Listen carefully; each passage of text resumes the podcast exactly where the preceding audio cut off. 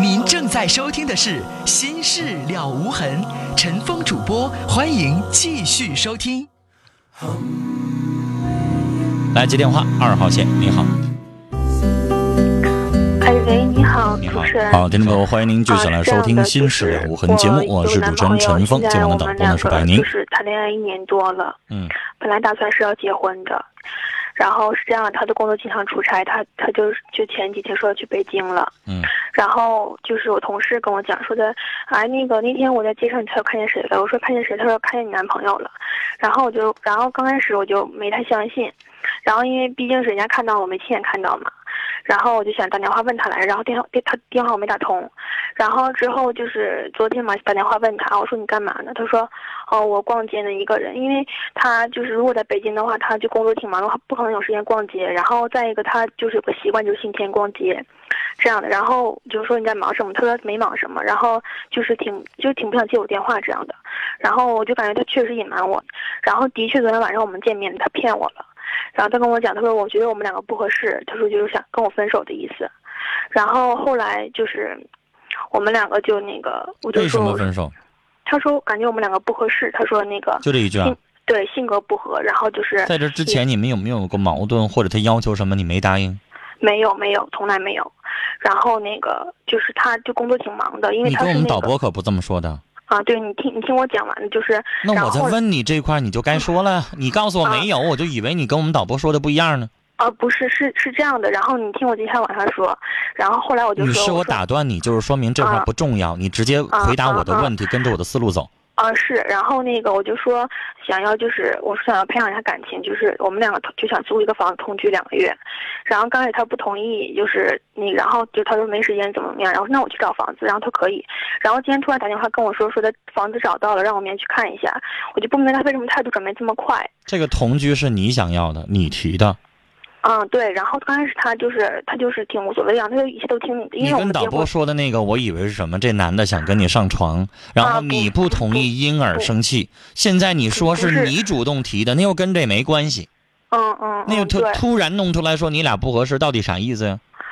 对，我听不。懂，我没法通过说你俩不合适哪儿不合适，你分析一下。他说，因为那个我们两个没有共同的爱好，性格不合，然后就是没有共同语言，所以不合适。但我就非那你就算了得了呗。他都这么说了，你还要怎么样啊？那为什么他就是你同意同意同居了，又然后又把房子主动租租到了？然后废话嘛，同意同居了，男的还不占便宜吗？你是女的，男的有女的主动愿意跟自己同居，谁拒绝呀？你说你这话问的还为什么同意同居？除非你是一丑女，人家不愿意你要是稍微有点姿色，哪个男的不愿意呀？嗯，啊，就是他图我点什么？你怎么跟小孩似的？这还要才才啊才明白啊？那他突然我以前在节目当中发过这样的感慨，女士，有一女的已经主动把宾馆买完了，在宾馆等着呢，让一男的去见，在网上一发，我告诉你，你十个男的有几个不去的？你算你数数，你问问，这道理还不懂？一个女的主动提要同居，男的当然愿意了。但是，我想告诉你，你这男朋友打你一开始的时候，他对你就有保留，他不是那种满心全放在你身上的人。要不然的话，你一开始提的时候就应该马上答应，他应该特高兴，或者是他主动提。对在结婚的问题上，他也一直很犹豫，说什么都听我的。女士，他显然就是没把你当成他未来的做媳妇的最佳人选，他只能是在那犹豫，在那考虑，娶不娶还再说。他对你始终有保留，就是说你在人家心目当中可能只是六十分如果要是九十分的话，他不会这反应，明白吗？嗯，你不觉得吗？你应该也处过男朋友，对你特别特别的够着你的那人啥样，不够着你的人啥样，这你还体会不出来吗？对。然后昨天晚上我们两个都已经挺僵了，还他还跟我发生关系，我就我就觉得他这人真的，有很多男人性和爱是分开的，性是性，爱是爱，懂对。吗？然后，嗯，对。然后问我说的恶心一点，有的男的闭上眼睛跟谁都能发生，你明白吗？啊，我知道。你知道会有那样的人恶心到那程度的。然然后昨天就是就是然后。都已经发生完那事情之后，我说我说那为什么我们明明挺相爱的还要分手？他说因为跟你在一起没有感觉。哪儿证明相爱呢？你以为上床就相爱啊？你哪儿得出来的你们俩相爱呢，女士？我可没听出来。我感觉我只听出来他好像是跟你上床，除了这以外，哪儿证明你俩相爱啊？女士，他跟妓女还能上床呢？爱吗？他只是要肉体。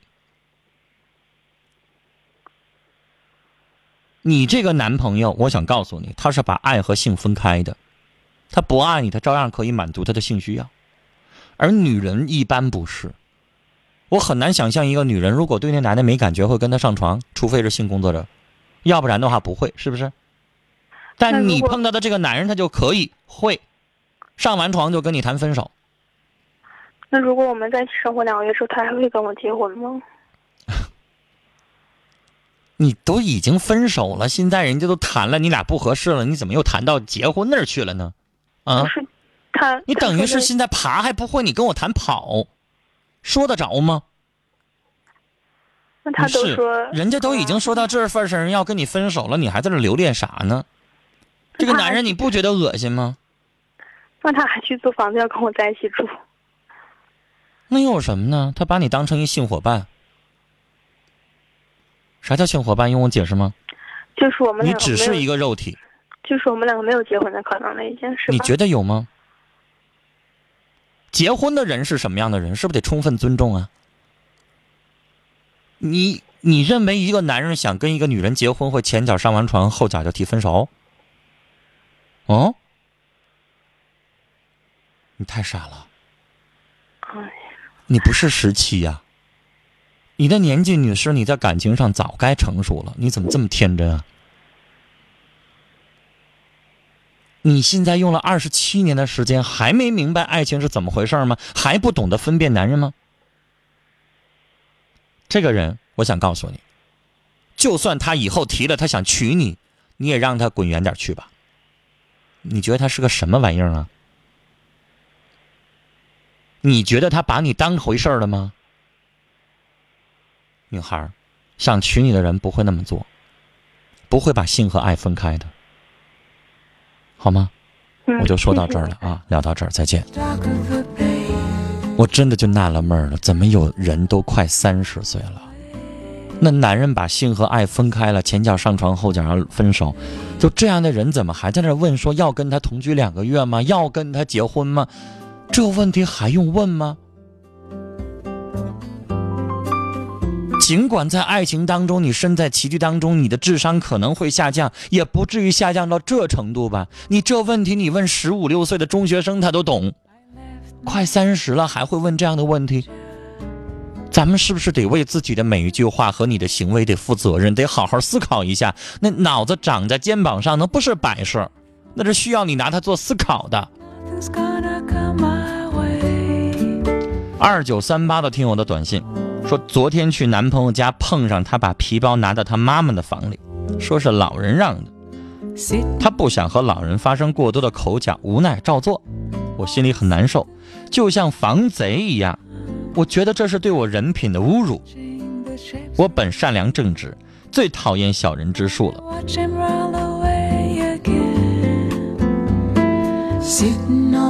这短信挺长，后边还有三条，说虽然老人勉强同意我们相处，但能这样吗？男朋友说以后我们出去单过，他也不喜欢老人的做法。难道相处半年多了，就连基本的信任都没有吗？那说什么家庭里夫妻之间相互信任最重要？难道这话是说给我一人听的？我开始迷茫，他的话能否相信？这是我碰巧看到的，那不知道的呢？女士，我理解您的愤慨，但我能不能问问你俩结婚了吗？如果你俩没结婚，只是同居，他父母这么防着你，我能够理解。但如果你们俩已经结了婚，这么防着，一家人这么防着，他父母就有点有病了。但女士，话说回来，如果你只是跟人家同居，你干嘛上人家同居？你们俩为什么不租个房子？所以，女士，如果结了婚，他父母这么做。那我真的认为没法过，但如果没结婚同居，我劝你搬出来，而且这样的话你不要生气，不要吵，没用，你改变不了人家父母。也不要跟你男朋友生气，这种事儿要是我的话，一笑而过，我不会当回事儿。你就想，凡事你要先想想结果。你骂了，你吵了，你打了，你闹了，回头他有啥用啊？你只能让人家父母更烦你。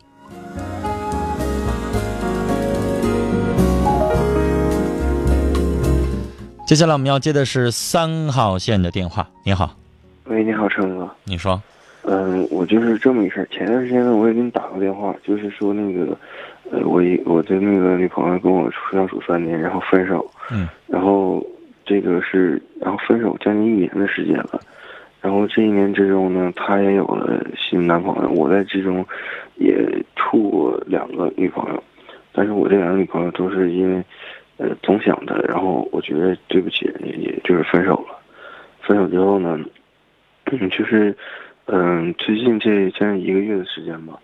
然后呢，就是因为这一个月之前，她跟她这个男朋友处了能有半年多。然后这一个月之前，这这一段时间，我们一直就是说，我和这个女生，我们一直冷战，就相当于说也没什么往来，但是同在一个学校里，然后经常可以见面，嗯。就是说，不说话也信息啊，或包括 QQ 什么的都不联系。然后有一天呢，突然间我们两个就是具体因为什么我也忘了，就是又联系了。嗯，联系上之后呢，然后也非常关系非常暧昧。嗯，他也说非常想和我在一起，但是说，嗯，最近这段时间比较忙，嗯，想等呃几个月的时间，我们两个重新在一起。然后这之中，这一个月我们就是。嗯，联系的就是非常好，也非常频繁，就像原来在一起的时候。她现在已经有男友了，是吧？嗯，对对对。那跟你联系是什么状态？还像以前一样谈恋爱那种联系？嗯，对，但是也是完全是背着她男友那种联系。那换句话说，就是她男朋友她还不想分，是吗？嗯，她说这段时间分不了，想让我等他一段时间。然后这其中有一个事儿呢，就是说，她跟她男朋友也会说。我跟我前女友、前男友联系上了，这段时间分不了，等一段时间再说。这就是典型的脚踏两只船。对，然后 小伙这种事儿好像大多数是发生在男人身上处俩女的，这一女的处俩男的，是不是有点过呀？嗯，她这个男朋友现在你能忍受？你还愿意跟他联系？我不知道你的脸往哪放。其实这个事儿，我觉得也挺。不好的，但是说对他的感情，这算啥事儿呢？这叫啥呢？嗯，但是说这个之中有又有一个事情发生，嗯，上周五的时候呢，然后就是在这个呃学校里头，就是操场上，然后他们两个吵架，吵架的时候就是旁边人非常多，你们还都是大学生呢，还都认识啊？对，因为这小伙这事儿怎么可能不传到她男朋友？嘴里去是就这个我们早晚的事儿啊。我们两个联系的时候就是电话和短信。这么偷偷摸摸的把你藏起来做地下情人，你得劲儿啊？我当然不得劲儿了。所以说上周五，那我就何苦呢？你也是一二十二岁大小伙子，你也不差啥，干嘛这么跟人处呢？嗯，你们那女孩少啊？不少。你干嘛呢？嗯，有好的你不要，有容易的你不处，你非得这么刺激是吗？不是刺激，我就觉得跟他的感情的确非常深。我觉得他对我还是那女孩女士不不是不是女士，那小伙咱们现在做人还得活张脸，争口气呢。嗯啊，你对他有感情，就不管他现在有没有家，有没有男人，有没有男朋友，回过头来你就，你不觉得你这么做完了之后对不起这张脸吗？对不起，你这个人吗？啊，人是不是做人得有原则呀？我算明白这世界上为啥有那种脚踏两只船能够成功的了，就多了你这些受气包子愿意。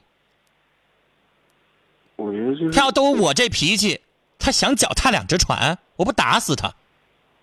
可是问题我说，就是接下来发生这件事儿就把这个整个事情就变了，就是说。呃，那天他他们两个在学校里面吵架，然后就在这就是当很多人动手打他，然后这时候我正好和几个就是同学，她男朋友打她是吗？对，路过。该然后我，对呀、然后我现在你也承认对呀、你你突然跟我站一正好里了，你也觉得他该打呀？我真是想和你站在一个战壕里。你知道为什么说他该打？因为他做这事儿他就不地道。是啊，就是应该有个人惩罚他嗯，然后我当时我也是没控制住，然后我就是上去了，把那男的打了。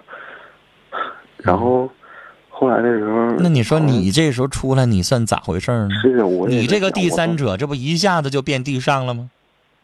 后来我也就是打完之后，我也不在乎了，我就跟他跟这。关键你在不在乎？你脸往哪儿放呢？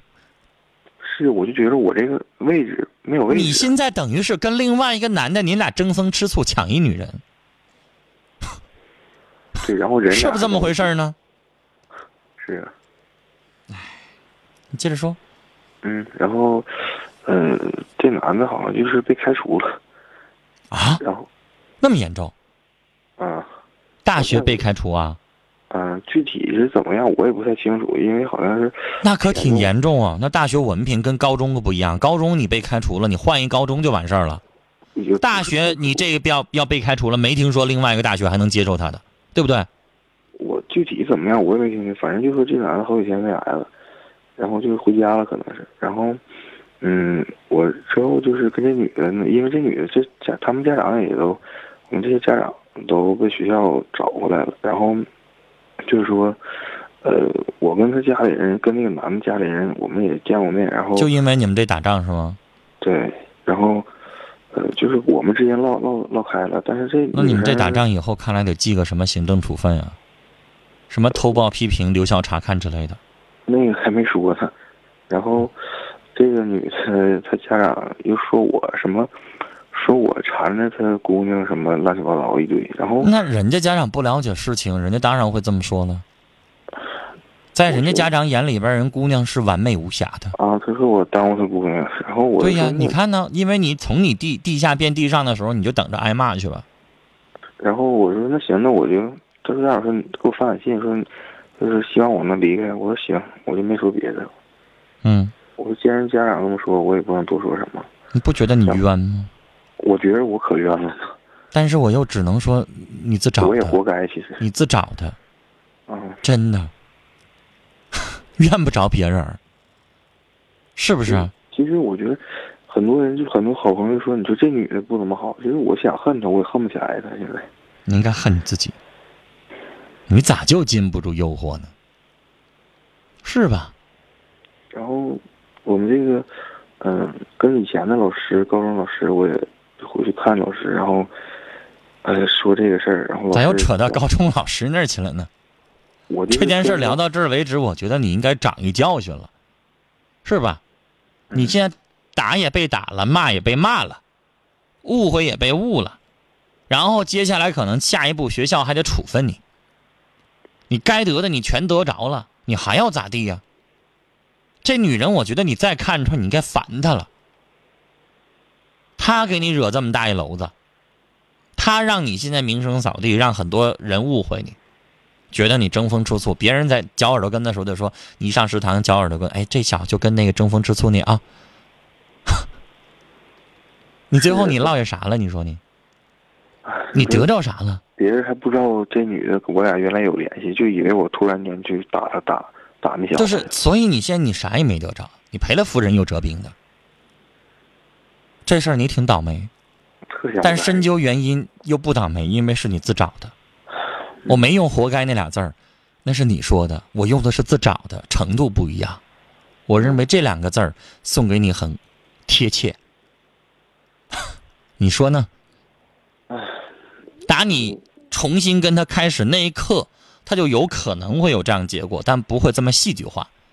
但小伙儿，这件事发生完了之后，我希望你是吃一堑长一智，然后你能够吸收教训，别再跟他有任何的来往了啊！如果再来往，你就会继续倒霉。聊到这儿了，来看听友的短信，七八幺六的听众说喜欢同学爽爽好久了，上课总是看着他，而他只是还给我一个微笑或嘟起嘴做个做个鬼脸，我该向他告白吗？我和他关系不错，我害怕告白遭拒绝，以后便只有尴尬了，连一句可悲的关系也没了。我会劝你说，那爱不说，人哪知道？你不说，你就只有像你说的可悲的关系；说了，可能转化为爱情，而且成功率可能会百分之五十。你不说，你就一辈子没机会。这种情况下，还是说。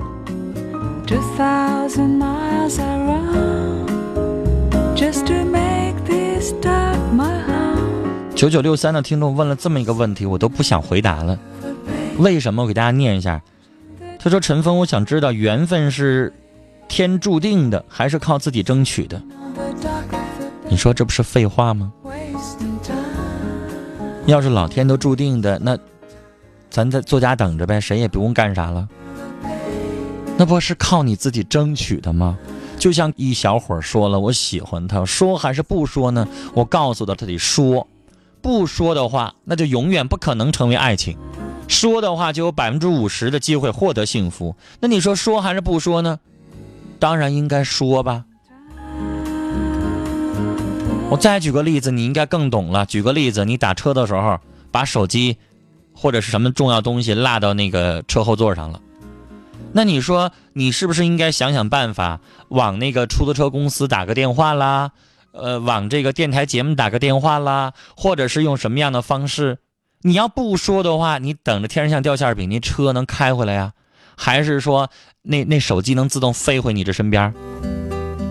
车到开回来有可能，有的司机可能会会会特意开回去到那个地方看看那个人还在不在。但你要是不播的话，你等着手机能自己回来吗？所以这种方式是不是得你自己争取去去找一找，去使使办法呀，想想办法呀？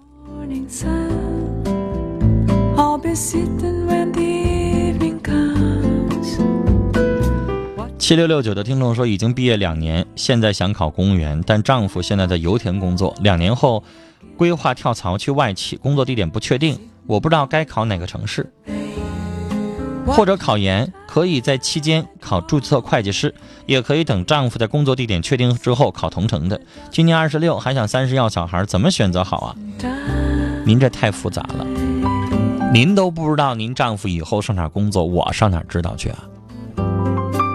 您可以利用这两年的时间学东西，像您说的考注会，然后他定了哪个城市，您再跟着去了。九九零九的听众传情说：“唐先迪，每次想到你，无论什么困难，我都会一一的克服，一起奋斗吧。想你，爱你的雨。”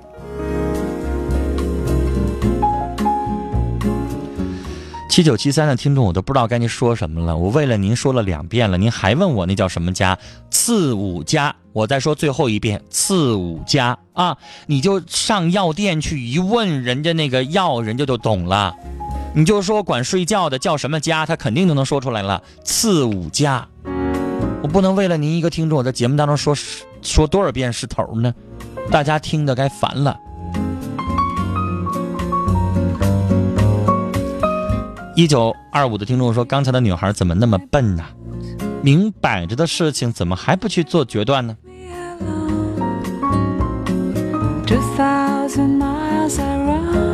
五二五八的听众也没听清，我刚才说的中药是次五加，另外一个不是中药是西药。如果是常年神经衰弱，可以搭配一些治疗神经类的谷维素类的药来吃。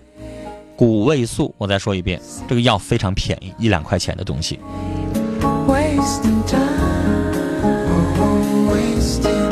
零零八八的听众说，提出主动同居的女孩。你不光贱，还很白痴，听着都让人生气。人家都要甩你了，你怎么还问人家同不同居？能不能给女孩长点脸？能不能有点尊严呢？七七八八的听众说：“女孩你怎么那么傻？怎么想的？这个世界怎么还会有你这样的人呢？”四幺二零的听众说：“刚才的大哥，你是男人吗？我一个哥姑娘都觉得你没用，人家都有男人了。”还找你？你收拾收拾去了得了，男人的脸都被你丢尽了。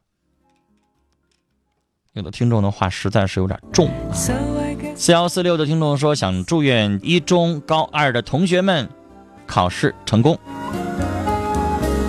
好了，今晚的节目到这里结束了，感谢您的收听，明晚的同一时间欢迎您继续收听。